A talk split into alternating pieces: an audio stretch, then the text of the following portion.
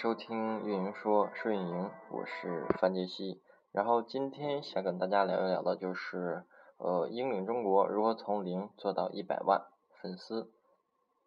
那企业的微信订阅号啊，通常在大家眼里都是单调无趣，充斥着大量宣扬自己本身产品的一个自嗨型的一个文案。但肯定有一个人不包括这个大家里，那他就是你的老板。你说公众平台活跃度特别低。他把假如在纽约石榴婆这一类好的文章转发给你，你说错过了微信涨粉的红利期，不可能快速的涨粉。他把米蒙的文章转发了给你，你说内容形式无法再创新，他把一条的生活方式视频发给了你。你说企业订阅号不可能做的很有趣儿，他把杜蕾斯英语中国的账号推荐给了你。你我从每个从业者都知道。这样缺乏信任的沟通是真真实实的在工作上上演着的，它的结果往往会变成你的预算少，资源弱啊，人不给力。有一种订阅号叫做别人眼家的，呸，嘴又瓢了。有一种订阅号叫做别人家的订阅号。那在我们英领中国的企业订阅号粉丝达到一百万之际呢，我想用一篇文章来梳理和交流一下，就是说一说呃英领如何是利用咱们这个新媒体和。啊，这么多的用户建立起来一个联系，让大家对品牌产生一个好感。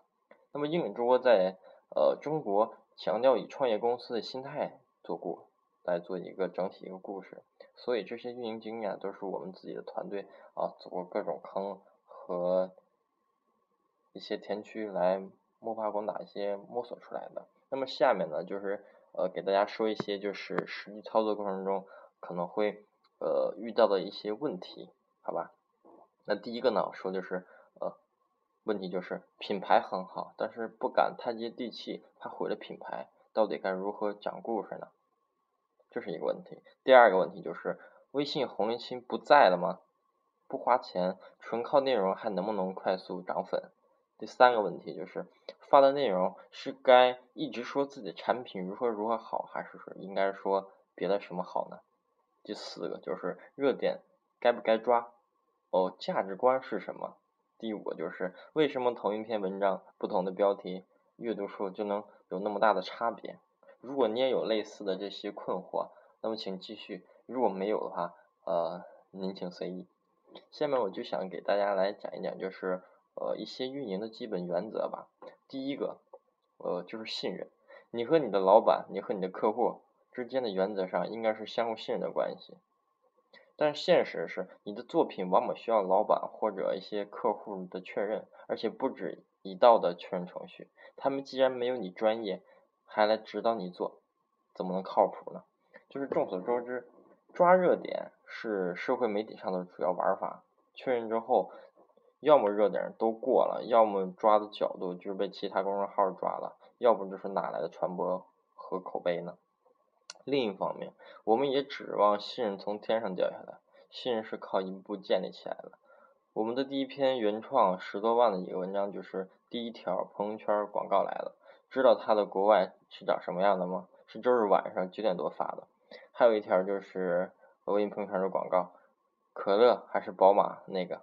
这之后马上就发布跟进来了。这篇文章已经准备了两天了，改了好几一个版本的稿子了。周六周日的时间也是守着朋友圈广告到底什么来，几乎没怎么休息。这是没有周末的运营生活，一直是团队的日常。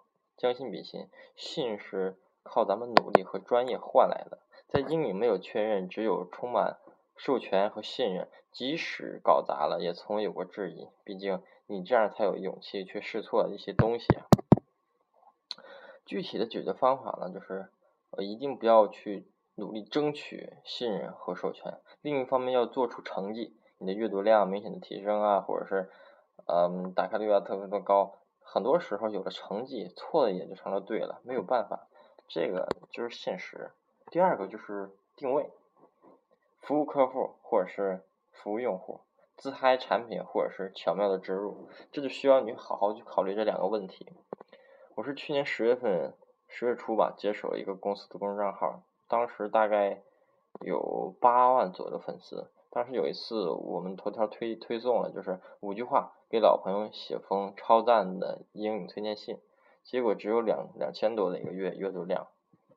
这下让我痛下决心嘛，走上了服务用户加巧妙植入的一个道路。因为当时两千多的阅读量并不是很高嘛，因为中国人根本就没有写推荐信的一个文化，就是推荐信给大部分职场人士的帮助也几乎为零。所以用户为什么要去学呢？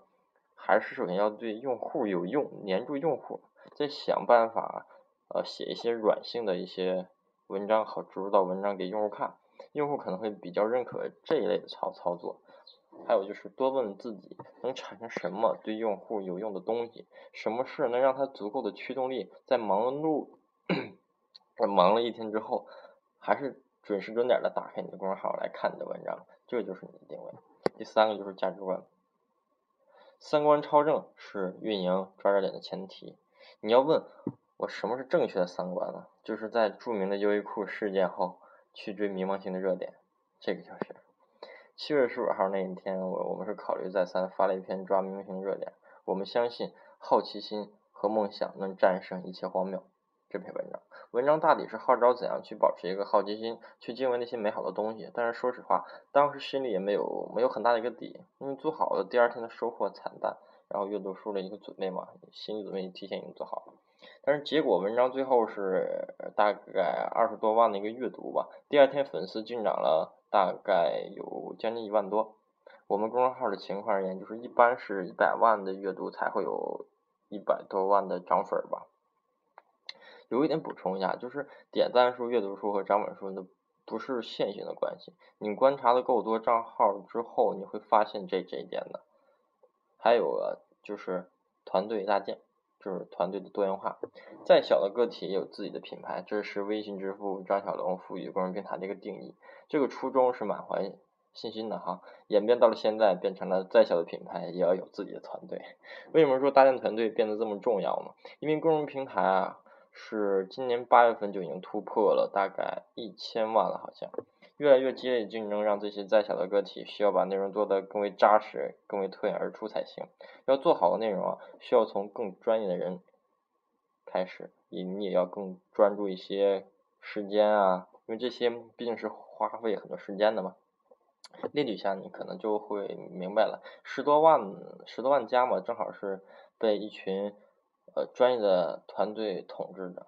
比如说商务饭的一些呃创始人啊。邓维曾经是新华社旗下的一个财经一个记者，现在管理这个十多人的一个团队。像呃李贝卡的理想世界背后是前南方都市的记者，好像是。还有一个就是严肃八卦是罗贝贝，也也是一个记者。石榴婆子她也是一个新闻记的一个网络编辑。最终呢，最终最终就是在公众平台这一层面，并没有实现这种提倡的去中心化。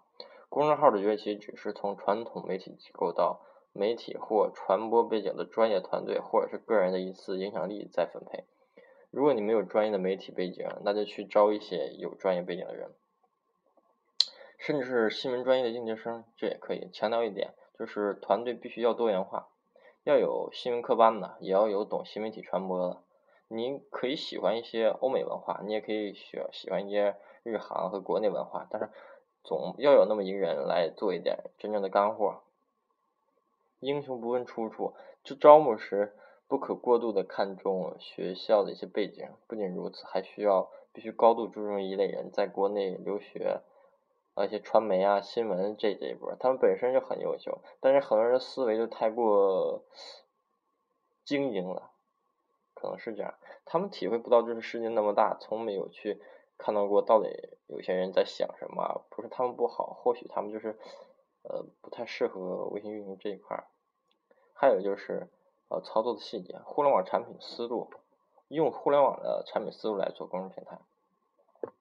现在公众号的创业概念也特别火，那个各种融资，现在现象好坏咱先不说，但是有一点值得庆幸的就是，它被当成一项服务或者是一个产品，呃，来一样被人们所对待。我一直把公众号、公众平台也可以说公众平台，我一直把它当做是一种互联网的产品，它和媒体的区别远远大过于呃一些媒体的形态吧，可能是完全可以说是。呃，另一篇文章，在此我就不太跟不再跟大家来来来表述吧。既然是互联网产品，你应该用互联网思维对待它，才能获得更好的结果。互联网加 O to O 我说实话，这些之前在网上这些火的，可能大家也都之前了解过。说一个自己呃知道的一个概念吧，就是呃 MVP 原则。首先把一个最简单的产品跑起来，然后再加一点点功能。你没有想好一个定位、文章风格等等都没有关系，但你首先要搭一个靠谱的团队，把这件事做起来，然后用不同的文章类型去测试呃用户的一些喜好。就像呃大家应该知道之前的三六零吧，像他们刚开始创业的时候做杀毒软件，这也是先搭建好一个呃基本这个雏形，然后扔到市场中。然后看市场的反应啊回响，然后再根据市场的一些反应回馈来再编一些新的功能，就是这样大概一个这样这个样子。那么今年三月份之后呢，我们开始慢慢的测试出了我们用户的口味，然后你也可以增长啊，呃这个长曲线看到五月份开始爆发了，截止到今年的十二月二十五号，我们一共有了一百篇以以上，超过十多万的一个呃一篇文文章吧。这其中就是每周、每两周、每两周的 offer 栏目和每周末的女性专题栏目贡献是最大的，每篇大概都有十多万。抱着测试的心态嘛，发现用户都非常喜欢。那么剩下来要做的就是给他们加大剂量，要千万可别停。再就是数据，数据是非常重要重要的，是不是重要事情说三遍嘛？数据，数据。这是互联网思维之一。我们平时做线上推广，买点，然后分析数据做优化，文章何尝不是如此呢？确切的说，就是作为互联网产品的公众号，何尝不是如此？微信确实没有开放所有数据，但是对应号后台的数据已经非常有用了。张小龙说过，公众号文章百分之八十阅读量来自朋友圈，我们应该关注转发收藏数，对吧？微信后台近期升级之后呢，关注来源就更细分了，全部来源里面有了扫描二维码的一些粉丝数，它会因为上次升级之后嘛，后台已经很很细化了，已经分的，这样你就可以看到互推的一些效果了。好好研究后台的数据，记得一定是研究再研究，这个特别重要。再一个就是呃，现在很多号是只抄我们标题不抄文章的，现在很多看到账号直接就是抄标题。你也不用去举报，那他们没有没有办法。不过没关系，只要掌握了方法，就永远不会怕复制。我说的标题党，不是说把节操随便丢弃在路上，捡都不想捡。有脸的事不要碰。一是标题必须和内容是有相关性的，不能一点都不关。第二个，不要有那些糟糕的意识形态，屌丝啊、逆袭啊、人生赢家啊等等。这个世界不是一个。黑白二元化的一个世界，为什么标题在公众号里变得异常重要呢？因为既然你的文章流量百分之八十来到朋友圈，说明文章靠的是朋友圈传出去的，在朋友圈你看不到摘要，大错，你看的只有那一行标题。所以在信息爆炸的公众号，如何用标题去吸引用户的阅读是非常非常非常重要的。我们之前转载了一篇。呃，文章啊，就是也是网络文章，写写的是渐渐的，我成了房间里唯一的女性，只是改了一个标题。那个激励了全球女性的人，今天我们祝福她，最终获得了八十一万的一个阅读量，是原出处的九万多阅读量的八千一百多倍。标题如何起？先看一下，就是我们团队最骄傲的一套 offer。专题标栏吧，给大家讲一下，就是我们之前做过的啊，比如说再做不好 PPT，我就只能被踢屁屁。为什么你的概念没有我的概念强？这篇文章送给曾经对 Excel 痛哭的你，等等等等，这些都是速成的方法。你会发现，六个标题里面五个都是你或者你的，切记用户。滥用没效果了，长久的方法去感受这篇文章给你带来最大的感受，然后创造性的想一个标题，不闲扯，这就是最好的方法。再就给大家讲的就是，嗯，联盟和信任。想要成为大号，纯内容营销只是其中的方法之一，千万别认为这就是唯一的办法。利用广点通配合好内容的涨粉，利用红包机制涨粉，利用一些创意来涨粉。利用自身的资源来导粉，这都是可以尝试的。另外，在公司想做成任何一件大事，都需要支持和授权。这就是我刚才说了，就是呃，一个小说一一个就是前英领创始人，他曾经写过一本书，里面写到过，就是你要与老板结成联盟，相互信任，彼此成就，把完成对方的 任务当做自己的一项任务来这么做，你将会获得空前的支持。这些关于公众号运营的干货，不久在将来就会成就一本沉甸甸的一些陈旧的教材。我不会再频繁去分享类似这样的东西，不做一个沉醉于固有知识体系的一个结构的人。我倒认同之前呃看过一本书，那书名我倒是忘了啊，里面写的就是好奇心啊，不好意思啊，来个电话，就是有好奇心、自我学习驱动力的学习型动物。才会赢得一切。只有不停止的质疑，不停止的学习，你才会成功。那么，我也希望大家呃，通过我简单讲的这些方法来更好的运营自己的粉丝，好吧？那今天就跟大家讲到这儿，谢谢大家的收听。说运营，运营说，我是范杰希，谢谢大家。